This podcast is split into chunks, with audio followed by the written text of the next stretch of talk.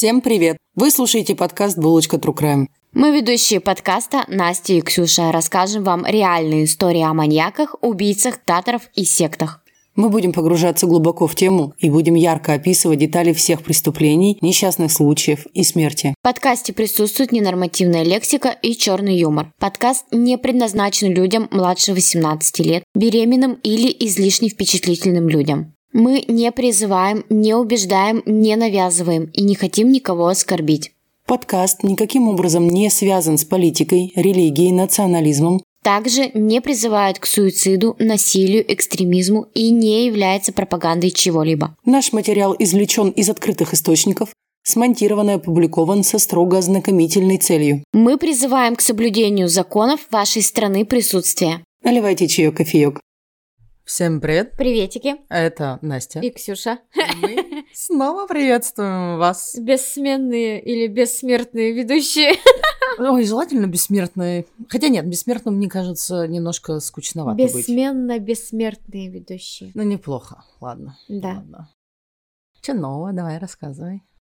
У меня же нет ничего нового. У меня абсолютно нет ничего нового. Моя жизнь просто однообразна. Так это же прекрасно. Это называется не, да, не однообразно, а стабильно.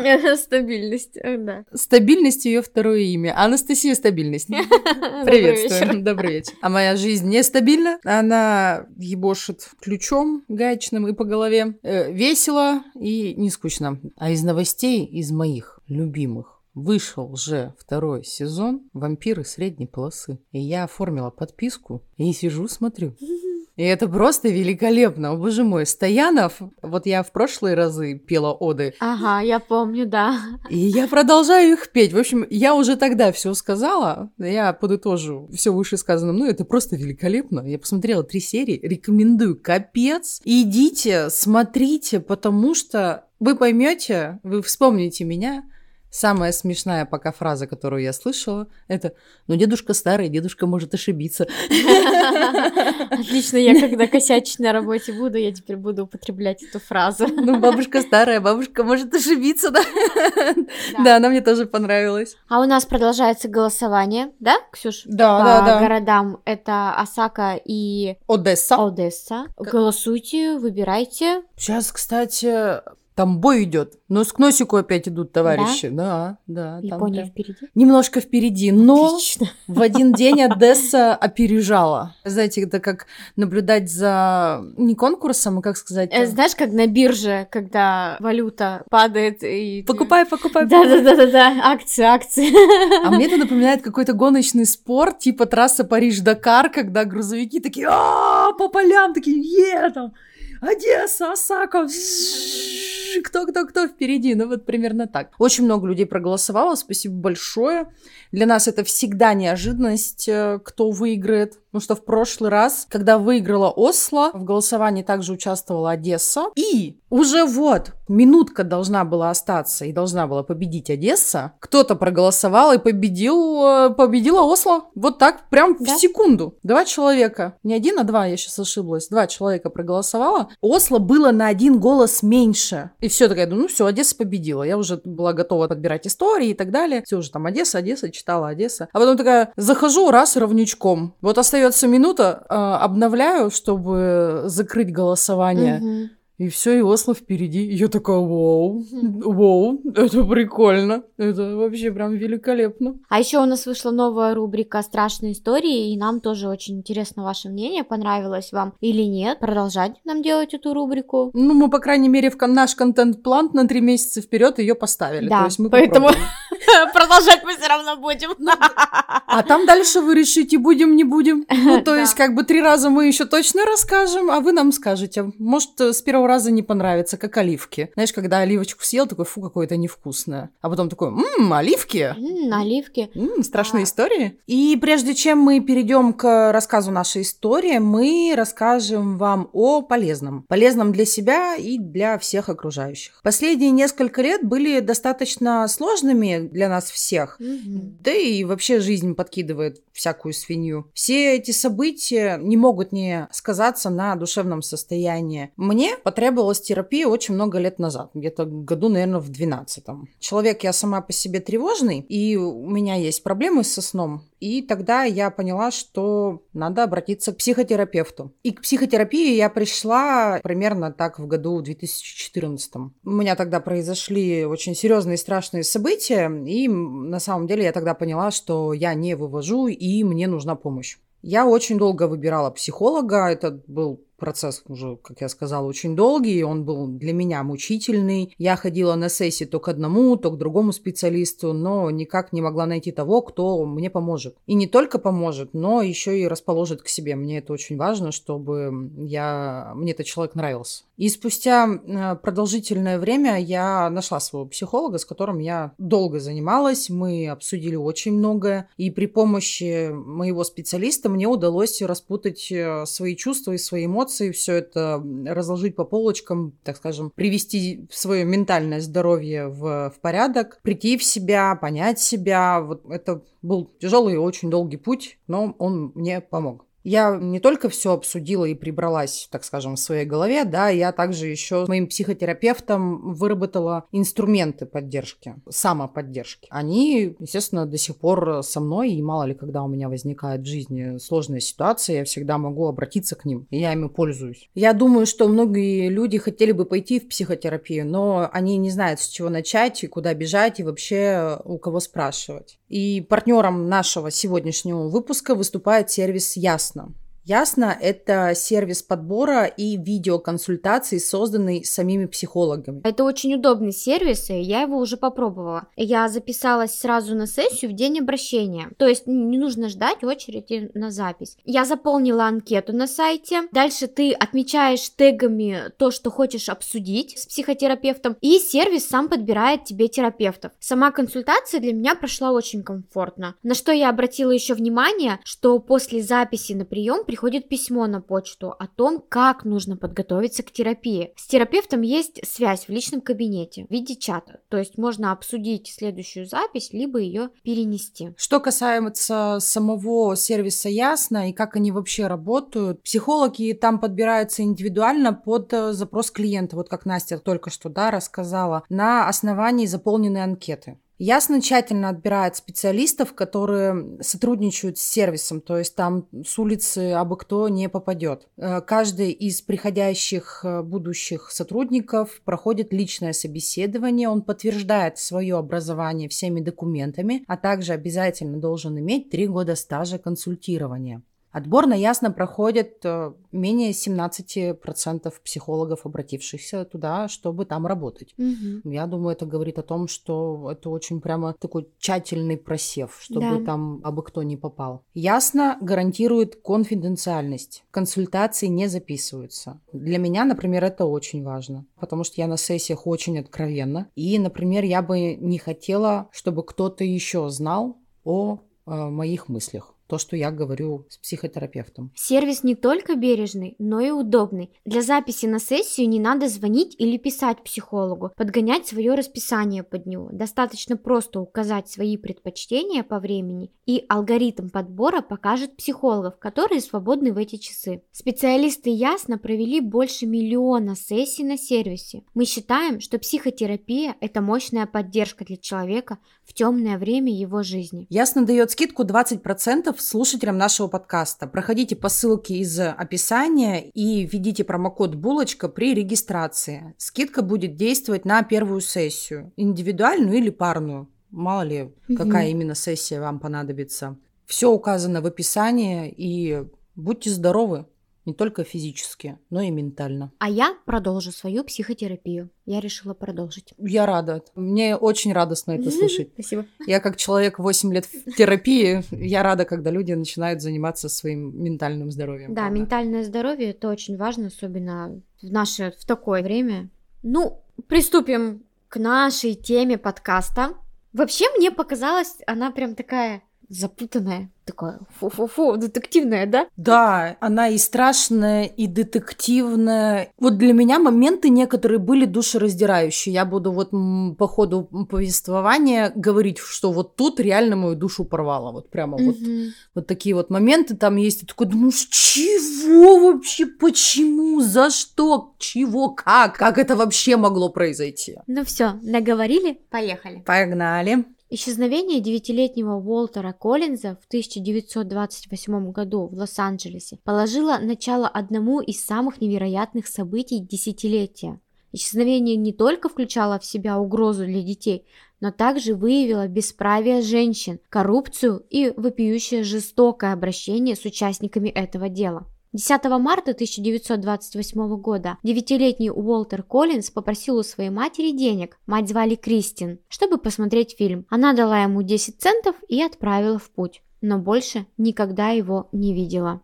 Обеспокоенная мать обратилась в полицию с заявлением о пропаже сына, но сотрудники полиции отмахнулись от женщины, сказав, что мальчишки то и дело сбегают и ничего страшного не произошло. «Просто подождите, мэм!» Но Кристин опасалась худшего. Она отказывалась верить, что ее мальчик сбежал, поэтому в ужасе она начала осознавать, что его похитили. Прошло еще какое-то количество часов, и мать вновь обратилась в полицию со своими мыслями и начала настаивать на том, что его пора искать. Теперь, когда возникло подозрение, что Уолтера похитили, полиция начала сканировать улицы Коллинзов и их район в Лос-Анджелесе. Местные бандиты и воришки были допрошены, но поиски ничего не дали. Но все же увенчались успехом, были найдены свидетели. Соседка, миссис Бейкер, заявила, что видела Уолтера в автомобиле, умоляющего отпустить его в компании двух людей иностранного вида. Информацию дали и другие соседи. Они сказали, что за несколько дней до похищения Уолтера мужчины итальянской внешности вместе с женщиной спрашивали адрес Уолтера. Вся информация и все зацепки ни к чему не привели. Просто не было никаких следов Уолтера, которые привели бы полицию к его поиску или выяснению того, кто его забрал.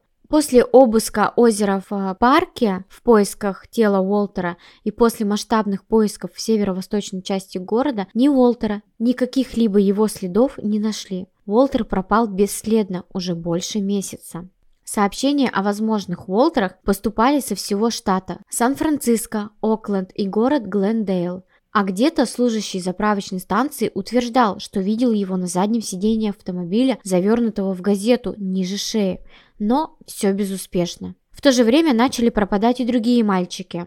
Знаете, Лос-Анджелес 28 года – это не самый спокойный город, да и нравы там были другие. Мальчишки 15-16 лет могли просто сбежать на заработки или на прииски, да и полиция Лос-Анджелеса погрязла в коррупции. Исчезновение Уолтером было не единственным в это время. Нельсон и Льюис Уинслоу 10 и 12 лет пропали без вести по дороге домой в Помону. 16 мая 1928 года. Их родители получили от них странные письма. Первый писал, что он направился в Мексику, а второй сказал, что планирует пропадать без вести так долго, как только сможет, чтобы прославиться. На тот момент Кристин Коллинз провела уже пять мучительных месяцев в ожидании какой-либо информации о судьбе ее сына. И неожиданно пришли новости с совершенно другой стороны и страны. Полиция задержала мальчика в Декалбе, штат Иллинойс, который сказал, что его зовут Уолтер Коллинз. Они послали фотографии Кристин, она посмотрела на фото мальчика и сказала, что это не ее ребенок, что она по этим фото не может понять, он это или нет, но скорее всего нет. Однако офицеру уговорили ее, так скажем, осмотреть, опробовать этого ребенка, то есть привести его к ней, чтобы она посмотрела на него лично, что за пять месяцев скитаний мальчик э,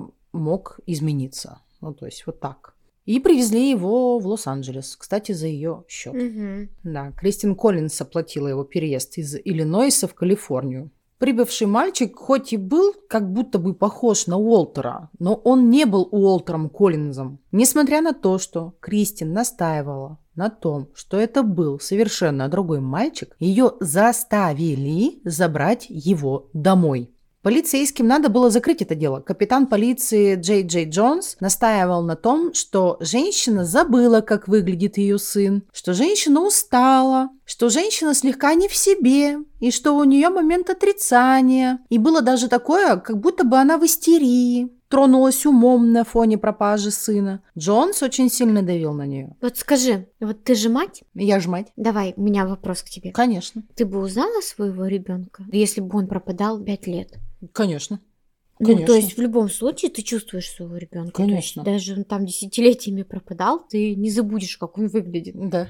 Вот как вот они вообще вот эту придумали штуку о том, что да, ты просто забыла, как выглядит твой ребенок. Вот я же говорила, да, что у меня будут моменты души раздирающие меня. Вот это один из этих моментов. Мгм. Я как мать, растящая свою дочь, да, если бы я не видела ее пять месяцев, например, Мгм. и мне бы привезли какую-нибудь другую девочку, я такая, вот чё, это не моя девочка. Даже если она была бы очень похожа. Во-первых, не только внешность же определяет ребенка. Мгм. И манера говорить, и поведение, и какие-то такие вот мелкие... э, Повадки. там, Конечно, да? там, как. Не знаю, сморкается, моргает, шмыгает носом. Я тебя по шагам различаю. Мгм. Понимаешь, ты как бы не мой ребенок, но ты когда топаешь, я точно знаю, что это ты где-то топаешь, а Мгм. не кто-то другой там топает, потому что ты на пятки очень сильно наступаешь, у тебя э, такой специфический звук. Я также и свою дочь различаю по шагам. И типа они заперли эту женщину и давили на нее, что она просто за пять месяцев забыла, как выглядит ее сын, и типа, что за пять месяцев ребенок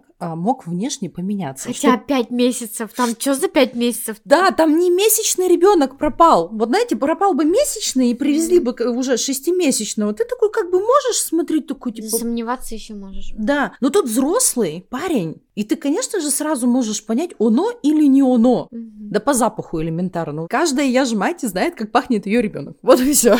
Мне стоит только понюхать макушку любого человека, похожего на мою дочь, и я сразу скажу, дочь это мне или не дочь. Мгм. Все. Я когда ослепну, я буду ее по запаху определять. Элементарно. Полицейское управление Лос-Анджелеса, оно тогда, мало того, что они там все, извините за выражение, опездалы, они еще там все находились под огромным давлением общественности. Им надо было вот во что бы то ни стало объявить, что данное дело закрыто. Ну что, они такие, да, молодцы, быстро все раскрыли. Да, именно поэтому Джей Джей Джонс и давил на Кристину. Мгм. Слабая женщина, которую мы не осуждаем, я думаю, вряд ли найдется человек, который ее осудит. Конечно. Да, она просто измучена этими допросами и вообще душевными переживаниями о своем сыне за вот эти вот пять месяцев. Она согласилась в итоге забрать этого мальчика домой, Мгм. чтобы типа посмотреть и проверить, реально это он или нет, что, может быть, он как бы изменился за эти пять месяцев. То есть они под давлением ее убедили. Через три недели совместного проживания вместе Кристин с этим мальчиком ей было вот достаточно. И она поняла, что это точно не ее сын. И она, естественно, заручившись поддержкой своих друзей, а также еще стоматологическими записями,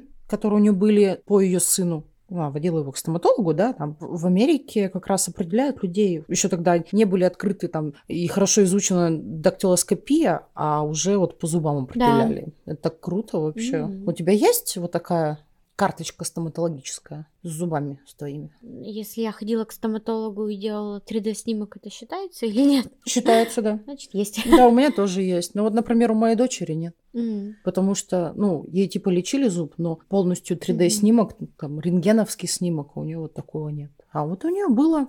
И на этих снимках было четко видно, что у Уолтера было несколько пломб, которых не было у этого мальчика. Мгм. У него вообще были нормальные зубы без пломб. И даже вооруженные доказательствами в виде стоматологических карт ее сына и группой друзей, которые согласились, э, что мальчик не Уолтер, потому что, не знаю, если бы у тебя...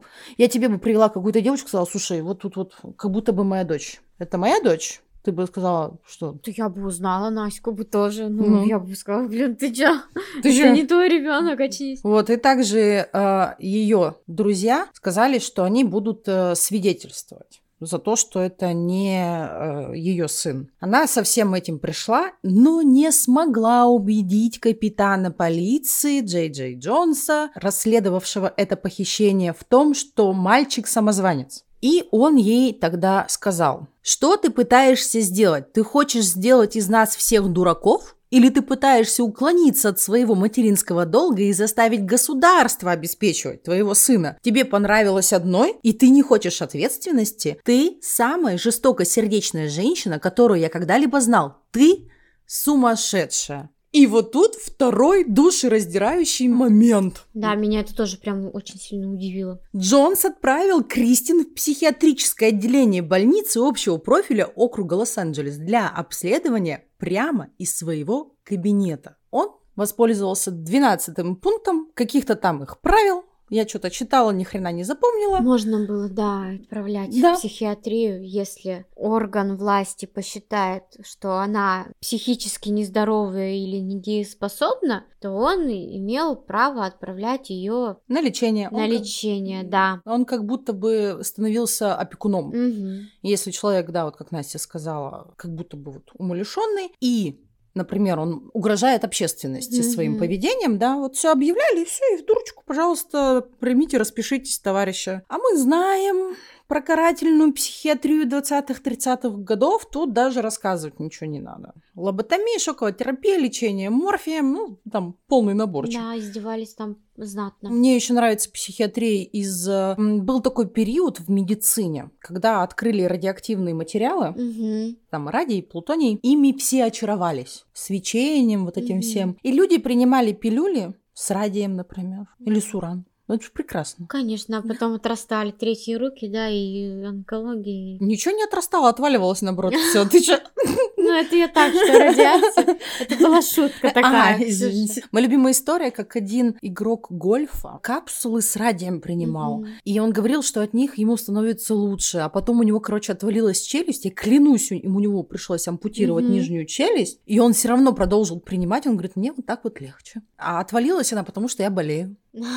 Понятно. Да, вот так. Кстати, есть дикая история про светящихся девочек, она так, по-моему, называется, или светящиеся девушки. Там, где девушки работали на заводе часов, и вот на часы наносили краску, с которой в темноте светится, Мгм. которая как раз содержала радиоактивный материал. Они Мгм. там кисточки во рту М, обмакивали. А я слышала, да. Да. И их просто не предупредили, хотя владельцы знали, что это опасное производство, их не предупредили. И там было очень долгое разбирательство, потому что куча женщин, естественно, умерла от рака, ну вот из-за болезней, связанных с облучением. Мгм. И рождались э, нездоровые дети, и, возможно, там, невозможно, а рождались, извините, триггер, ворнинг, дети, естественно, мертворожденные дети были. И тогда эта компания, кстати, понесла наказание. Мгм. Такая вот история тоже есть. Почитайте, это очень интересно. Мы ВКонтакте про нее напишем. Пока Кристин пять дней была в больнице, Джонс все-таки соизволил допросить этого мальчишку, который выдавал себя за Уолтера. И он выудил правду у этого фальшивого Уолтера. Мальчик признался, что на самом деле он 12-летний Артур Хатчинс из Айовы. По его словам, после того, как его мать умерла, он ушел к своему отцу и злобной мачехе. А от них он уже сбежал, путешествовал автостопом по стране и подрабатывал на каких-то временных работах. Как, собственно, Артур придумал, что он Уолтер? Он рассказал следующее. Он остановился в придорожном кафе Иллинойса, и официантка сказала ему, что он невероятно похож на похищенного мальчика из Лос-Анджелеса, фотографии которого вообще были во всех газетах, передачах страны, вообще везде его показывали и рассказывали о нем. И Артур быстро воспользовался возможностью увидеть Голливуд и встретить своего ковбойского кумира Тома Микса. Он сам пришел к властям, сдался им, разыграл целый фарс, что это он тот самый пропавший мальчик. И скандал разгорелся еще больше. Кристин тут же выпустили из больницы, и она подала иск против Джонса и выиграла это дело. Суд обязал капитана полиции выплатить матери более 10 тысяч долларов, но он этого, кстати, никогда и не сделал. Он так и, и не заплатил. Почему-то я не удивлена. Я тоже совершенно не удивлена. И примерно в то же время, когда правда об Артуре Уолтере стала известна, полиция сделала еще одно открытие. На ранчо в 50 милях от Лос-Анджелеса человек по имени Гордон Стюарт Норкот похищал и убивал мальчиков. Гордон Стюарт Норкот родился 9 ноября 1906 года в Канаде. 18 лет он вместе с родителями переехал в Калифорнию. Семейство обосновалось в пригороде Лос-Анджелеса. Вскоре он приобрел приличный кусок земли в 3 акра близ местечка Вайнвиль. Норкот построил дом и несколько курятников и занялся разведением птицы. Вместе с отцом и матерью они вели хозяйство. Вскоре он решил, что ему не помешает помощник. С этой целью он а, вызвал из Канады своего племянника, 13-летнего Сенфорда Кларка. Мать мальчика с радостью приняла предложение. На протяжении последующих двух лет от а, Сенфорда домой приходили письма, где он в красках расписывал, как ему хорошо живется на ранчо у дяди. Родная сестра Сенфорда, Джесси Кларк, решила наведаться к ним. Ее смущал тон писем. По прибытии на ранчо к родственникам девушка забеспокоилась еще больше. Поведение Гордона казалось ей подозрительным, да и Сенфорд был сам не свой. За несколько дней пребывания она узнала, что ее дядя издевался над ее братом и был замешан в чем-то очень странном. Ее дядя даже напал на нее. Джесси в спешке сбежала, вернулась домой и все рассказала матери. 2 сентября 1928 года Кларк, мать, связалась с властями США и сообщила им, что ее сын похищен и незаконно удерживается Гордоном в Калифорнии. А уже 15 сентября 1928 года спасенный Сенфорд сообщил следователям, что дядя похитил его и подверг его физическому и сексуальному насилию. Он также сказал, что дядя заставлял его смотреть жестокое обращение и убийство Уолтера Коллинза, Нельсона и Льюиса Уинслоу. Это... Это три мальчика, похищенных угу. как раз вот друг за другом. Сначала Уолтер, угу. а потом вот эти вот два брата, да. Иногда он даже заставлял его участвовать в этих действиях.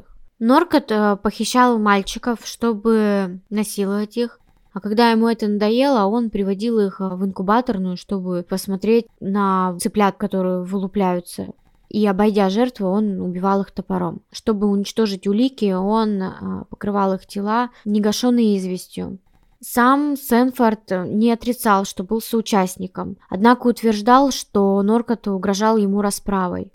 Сенфорд заявил об убийстве еще одного ребенка, мексиканского мальчика. Норкот заставлял племянника отрезать ему голову, сжечь его, а затем раскрошить череп. Подросток указал на места захоронения останков, и это было в курятнике. Гордон и Сара Норкот, Гордон, сын Сара, его мать, были задержаны уже в Канаде. Им удалось добраться до города Вернон в Британской Колумбии. Их арестовали 19 сентября 1928 года.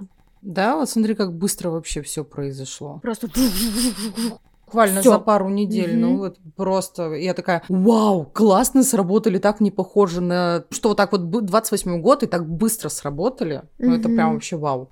Вау, пил. Да. Сенфорд а, назвал имена троих убитых мальчиков. Это были братья Льюис и Нельсон Уинслоу, 12 и 10 лет, и 9-летний Уолтер Коллинз. Имени убитого мексиканского мальчика он не знал. Братья Уинслоу и девятилетний Коллинз пропали 16 мая 1928 года. Родственники получили от них два письма, как мы уже говорили ранее, где те признались, что сбежали из дома, чтобы отправиться в Мексику. Однако о дальнейшей их судьбе не было ничего известно. Норкот сознался в убийстве более пяти мальчиков. Впрочем, после экстрадиции в Калифорнию из Канады они оба отказались от первоначальных показаний. Сара попыталась взять всю вину на себя, потому что женщину не приговорили бы к смертной казни. Норкота подозревали в убийстве 20 мальчиков, однако доказать удалось только три. Да, его обвинили в убийстве братьев Уинслоу и мексиканского мальчика. А в смерти Коллинза обвинили Сару Норкот. Почему-то как-то так вот вышло. Также допрашивали отца э, Сайрус Норкот, но он утверждал, что ничего не знал о преступлениях. В ходе разбирательств также выяснилось, что матери было известно о педофильских наклонностях сына. Тот не раз уводил ребята под разными предлогами на ранчо, где насиловал их. Но потом, как правило, отпускал. Сару приговорили к пожизненному заключению, однако выпустили на свободу всего через 12 лет. Она умерла несколько лет спустя в 1944 году. А 13 февраля 1929 года Гордона приговорили к казни через повешивание. Вспомним, я говорила, что есть вещи, которые разорвали мою душу, да, ну, естественно, это издевательство и насилие над детьми, но дальше это произошло вообще что-то из ряда вон выходящее. Норкот настолько хотел продлить свою жизнь, а возможно даже и избежать смертного приговора, Мгм. потому что сразу понятно, что все, что он сделал, это смертный приговор. Он, вот эта скотобаза, написал телеграмму Кристин Коллинз, обещая ей рассказать всю правду, если она приедет лично. И Кристин, которая так и не верила в смерть своего сына, стала первой женщиной за 30 лет, которая получила разрешение посетить серийного убийцу накануне его казни. Откровенного разговора и не состоялось. Маньяк уклонился от него, заявив, что видеть ее не хочет. И что в убийствах он не виноват. Мама братьев Уинслоу также виделась э, с Гордоном Норкотом до его казни, но тоже толком ничего не добилась от него. Очевидно, этот маньячелло хотел, чтобы женщины потребовали от властей, чтобы ему сохранили жизнь для проведения дополнительного расследования. Однако, естественно, у него ничего не получилось, и никакого прошения о помиловании не поступило. Никто даже не думал этого делать. И приговор привели в исполнение 2 октября.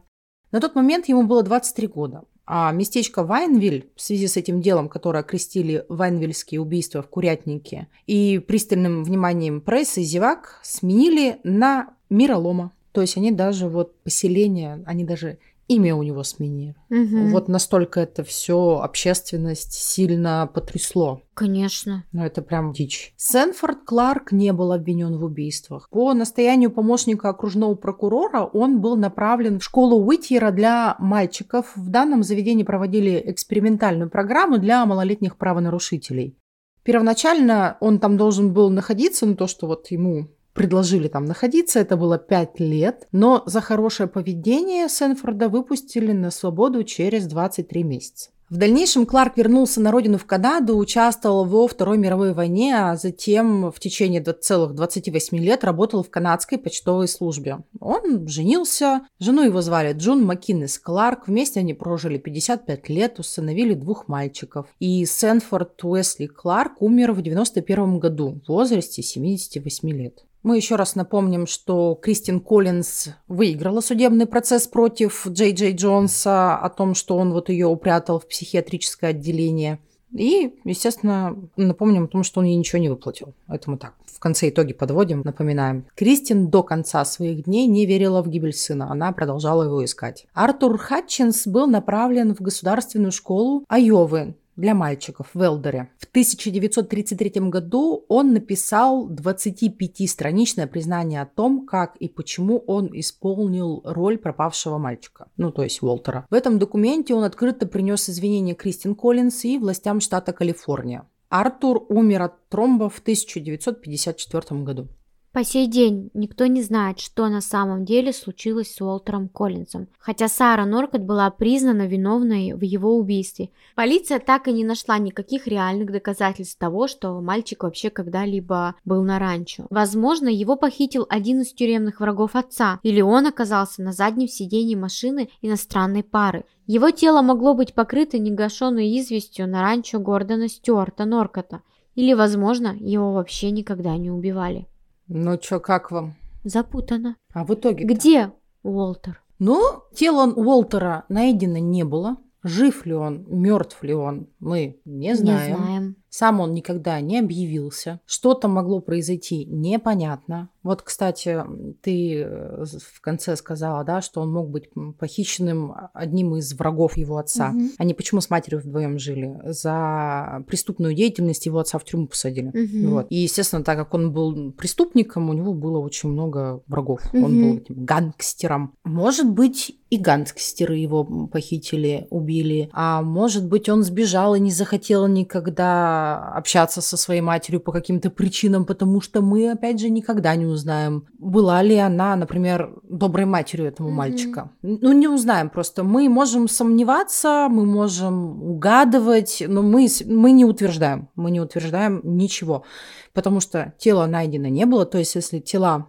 братьев Уинслоу найдены, вот эти ос- осколки костей мальчика мексиканского найдены, найдены были вещи различные, которые доказывают, что вот эти мальчики там точно были. Мы фоточки приложим, мы прям все приложим. То доказательств того, что он там был, вот их не было. Мгм. Вот их не было, и все. И они вот его имя произносили, и Сара, да, призналась, что она его убила. Такие вопросы зачем?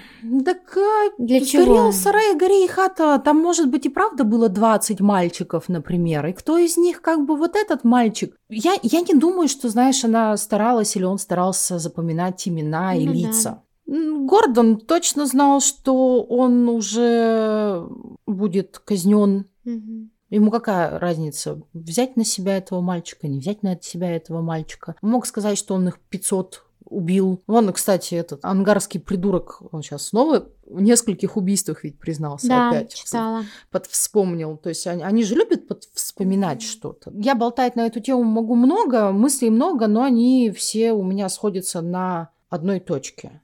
Неясно, умер он или не умер. Нету доказательств, что он был на ферме.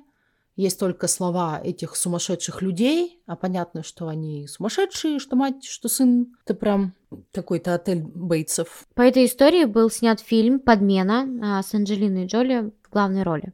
Сценарист фильма Майкл Стражинский с трудом мог поверить, что это правда. Почитав эту историю в городском архиве Лос-Анджелеса, он подумал, этого не может быть на самом деле.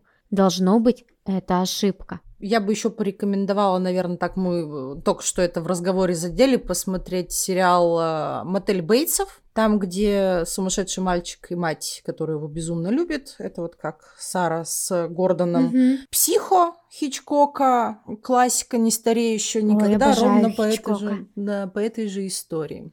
Вот так вот. Такая вот история у Да. нас сегодня. И болтали мы сегодня много, и сервис вам прикольный посоветовали. Да, все по нему будет в описании. Да. Ну а мы прощаемся с вами Мы любим, целуем, обнимаем. и берегите себя. Ты твой, отпой, ты твой, отпой, ты Флекс твой, пошел. Тупо, тупо, тупо, тупо, тупо, тупой. Тупо, тупой, Ну тупо, тупой, тупо, тупой, тупо, тупой. Реально, мне так хочется спать, мне так резко накрыло сном, мне даже говорить лень надо. Мне кажется, потому что я везде выключила свет. Да-да-да. И дальше такие О, диванчик родной, я на нем постоянно сплю. Исчезновение девятилетнего Уолтера Коллинза в 1928 году в Лос-Анджелесе. А я каков сказала? Восемь. Сказала 28. 28. В два... В тысяч... Бэ. Да. О, мне Тинькофф iPhone 14 дарит. Нихуя себе. Ишь ты, блядь. Видишь ты, блядь, а жизнь-то налаживается. А смотри, как вселенная подарочки, да, подкидывает? Ага. Так разводил его. Ой. Да, блядь. Сука, зачем? За что? Почему таки сложно? Лин. Линкольн. И район Линкольн. Да в пизду, блядь. Сканировать улицу Коллинзов и их район в Лос-Анджелесе. Прости, я просто никак не могу это. Это, блядь, на- на- понимаешь, на десятилетия просто затянется, когда... Да, мы уже просто вот сидим, блядь, все в паутине, нас уже 500 раз уволили с работы, подкаст уже давно закрылся, и я такая, Линкольн, Линкольн, Линкольн, блядь, пизду, нахуй надо. Как, как там это? А важнейшая новость этой недели, то, что мне одобрили ипотеку. Я купила тебе очень вкусный кофе. Да, это очень вкусный кофе и не очень вкусный меренговый рулет. Он не понравился никому. Вы слушали подкаст «Булочка True Crime». Подписывайтесь на наши соцсети, ставьте лайки и пишите комментарии. Поддержать наш проект вы можете на Бутсеп и в ВК. Ссылки указаны в описании. Спасибо и до новых встреч!